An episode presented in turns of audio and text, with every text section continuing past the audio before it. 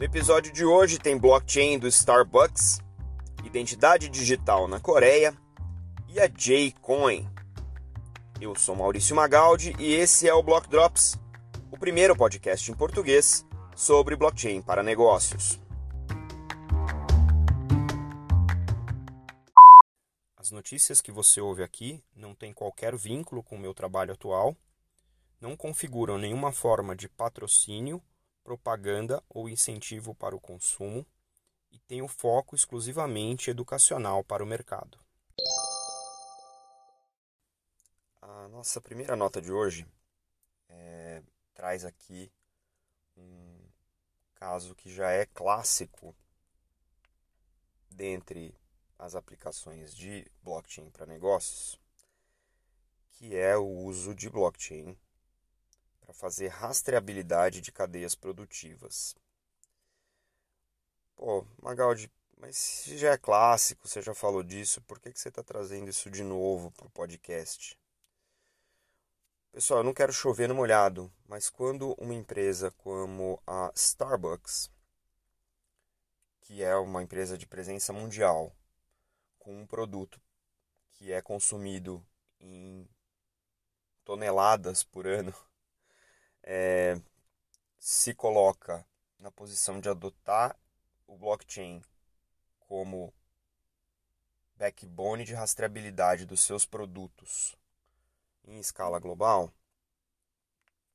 obviamente a gente tem que comentar porque isso significa que a tecnologia ela está sendo uh, mais amplamente aceita e cumprindo com o seu papel, sendo utilizada nas suas melhores capacidades propósito da blockchain da Starbucks não é apenas rastrear, mas é dar para os seus clientes uma chance, né, uma oportunidade de ver de onde veio tudo o que ele está consumindo e dar para os fazendeiros, para os cafeicultores, a oportunidade de saber para onde esse café está indo. Então, não espanta né, é, que o processo de negócios em que o blockchain está sendo inserido já era um processo necessário e já era um processo, nesse caso, existente. Né? Então, uh, óbvio que tendo o processo de negócio bem definido, quando você coloca esse processo é, em cima de uma blockchain, você ganha todas as eficiências em cima desse processo. Se você tem um processo ruim, como qualquer outra implementação tecnológica, você vai automatizar aquilo que é ruim. No caso da Starbucks, eles já rastreiam ou já rastreavam é, o café num processo de negócio do jeito pré-existente é, há 20 anos. Obviamente, não na velocidade e não na complexidade e não na profundidade que agora eles conseguem fazer com o uso do blockchain. O que é legal aqui é que esse tipo de melhoria de processo vem a reboque também da mudança de comportamento dos consumidores. Então, uma nota super específica, eu vou até citar aqui para vocês. Ó, consumidores millennials vêm gradativamente se interessando mais em saber de onde a comida vem. Ou seja, isso é com café, que é um, um, um produto de alto consumo. Mas se a gente olhar do ponto de vista comportamental, o que a gente está vendo é: eu quero entender o que eu estou ingerindo. Eu quero entender de onde vem, se isso é produzido com práticas sustentáveis. É, eu estou até disposto a pagar mais por um produto que, do, no qual eu consigo confirmar a origem se é uma origem diferenciada, se o processo é um processo diferenciado, sustentável, né, que, não, que não piora a pegada de carbono né, do, do, do produto que eu estou consumindo e a minha própria, porque se eu consumo é, uma, um produto que tem uma pegada de carbono alta, isso significa que a minha pegada de carbono também é aumenta, então esse nível de consciência do consumidor está forçando a Starbucks, e isso pode e com certeza vai é, se contaminar, né, contagiar aí o, o mercado né? e pode ser uma tendência muito mais ampla para as empresas de produto e, obviamente, forçado pelo, pelo comportamento do consumidor. Um outro dado curioso é que, neste caso, a Starbucks não está utilizando a já tradicional plataforma uh, provida pela IBM, né, a plataforma IBM Food Trust, uh, mas está utilizando uma plataforma construída uh, junto com a Microsoft. É, a nota não entra em detalhe de qual tecnologia está sendo utilizada, mas assim que a gente souber, a gente traz aqui para vocês. Nossa segunda nota é uma nota é, importante para várias indústrias. Né? Então, a gente já deve ter discutido aqui mais de uma vez o DID, ou Digital ID, ou Decentralized ID. E essa nota aqui é uma, é uma matéria do Ledger Insights, que conta uh, como o maior banco da Coreia do Sul está eh, trabalhando para adotar é, o DID, o Decentralized ID.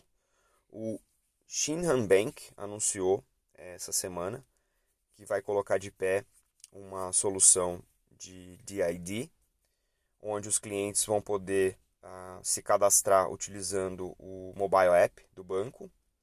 E essa, esses dados são encriptados, são salvos no, no, no celular. A pessoa tira uma foto durante esse processo né, e uh, faz o scan do, da digital.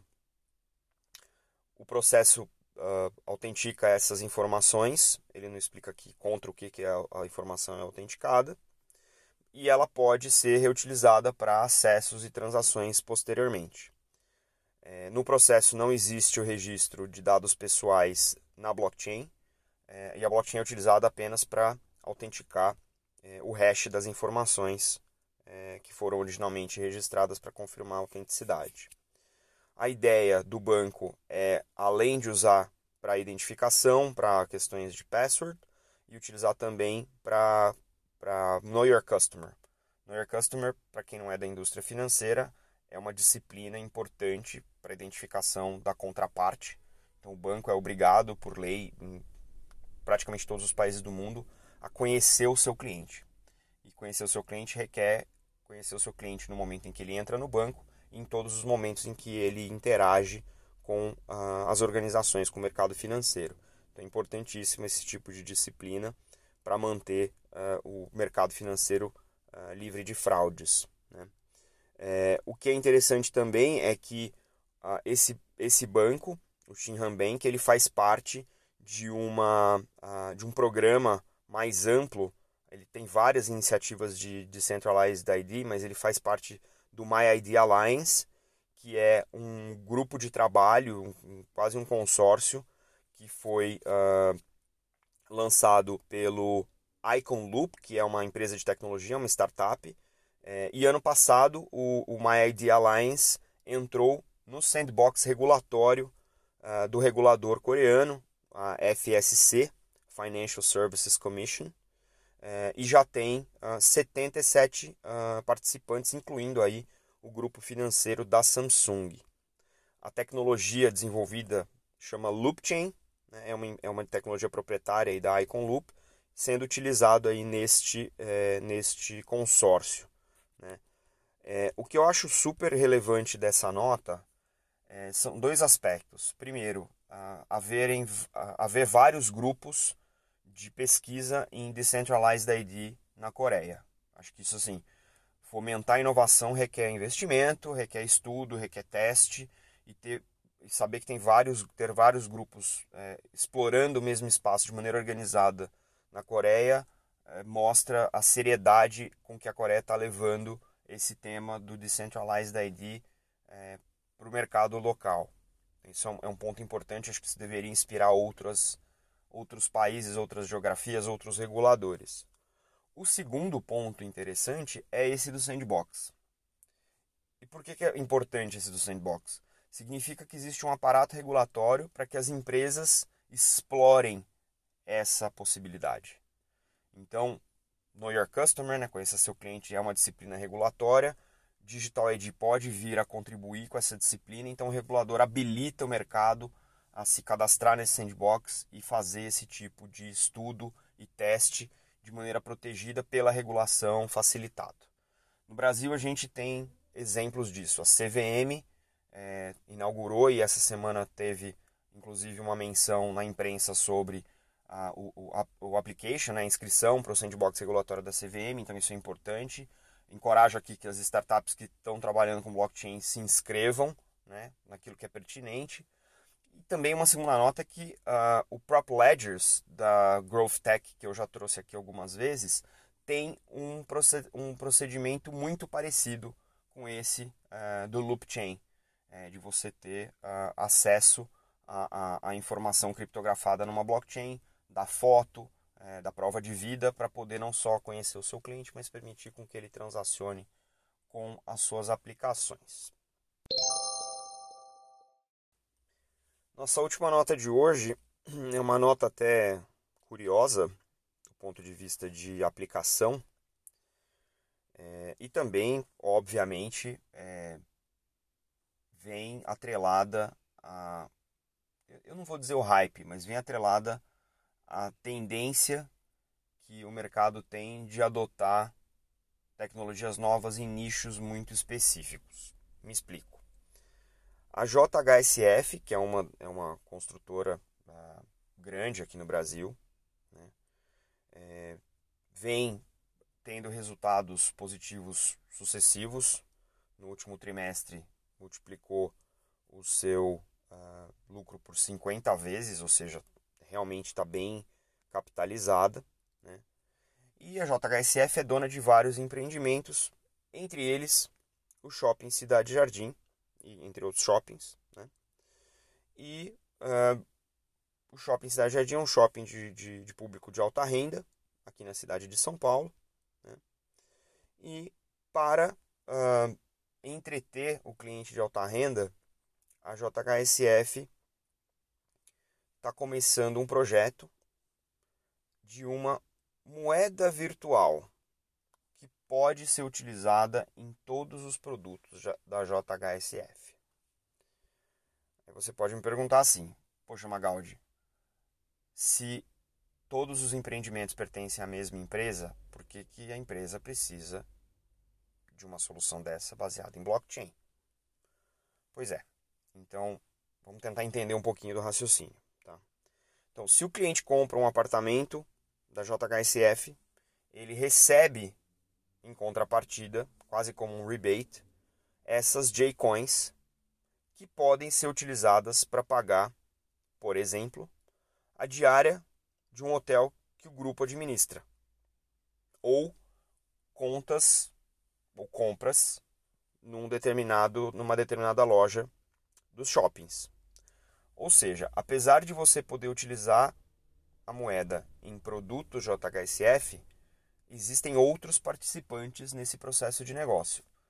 O shopping não é dono das lojas. O shopping não é dono do hotel.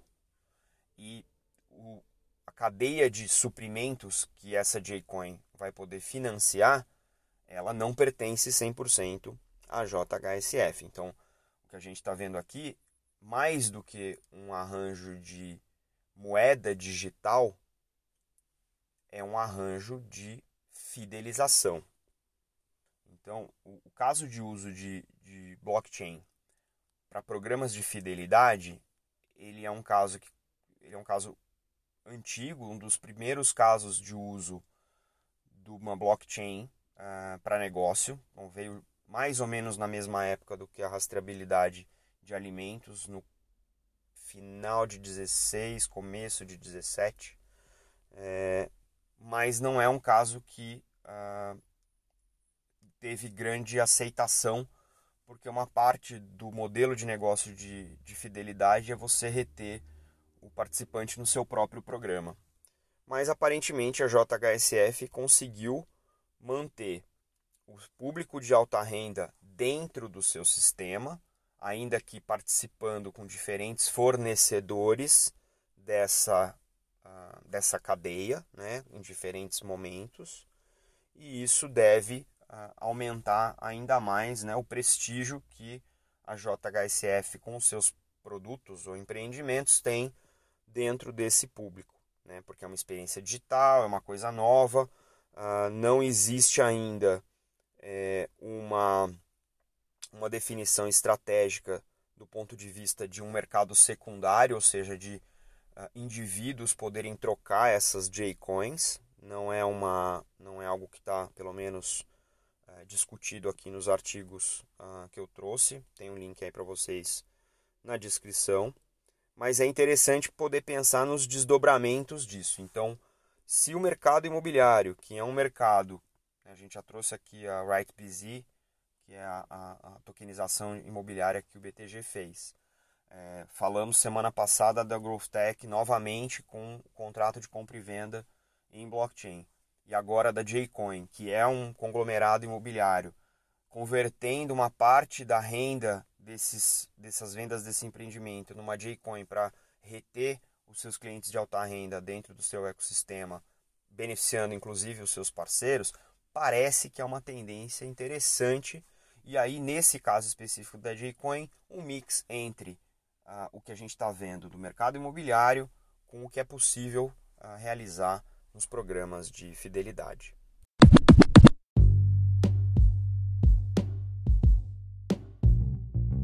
Você pode ouvir o Block Drops Podcast nas plataformas Numis, Google Podcasts, Apple Podcast, Spotify e Anchor FM. Entre em contato conosco através do e-mail blockdropspodcast.gmail.com, no Instagram blockdropspodcast e no Twitter blockdropspod.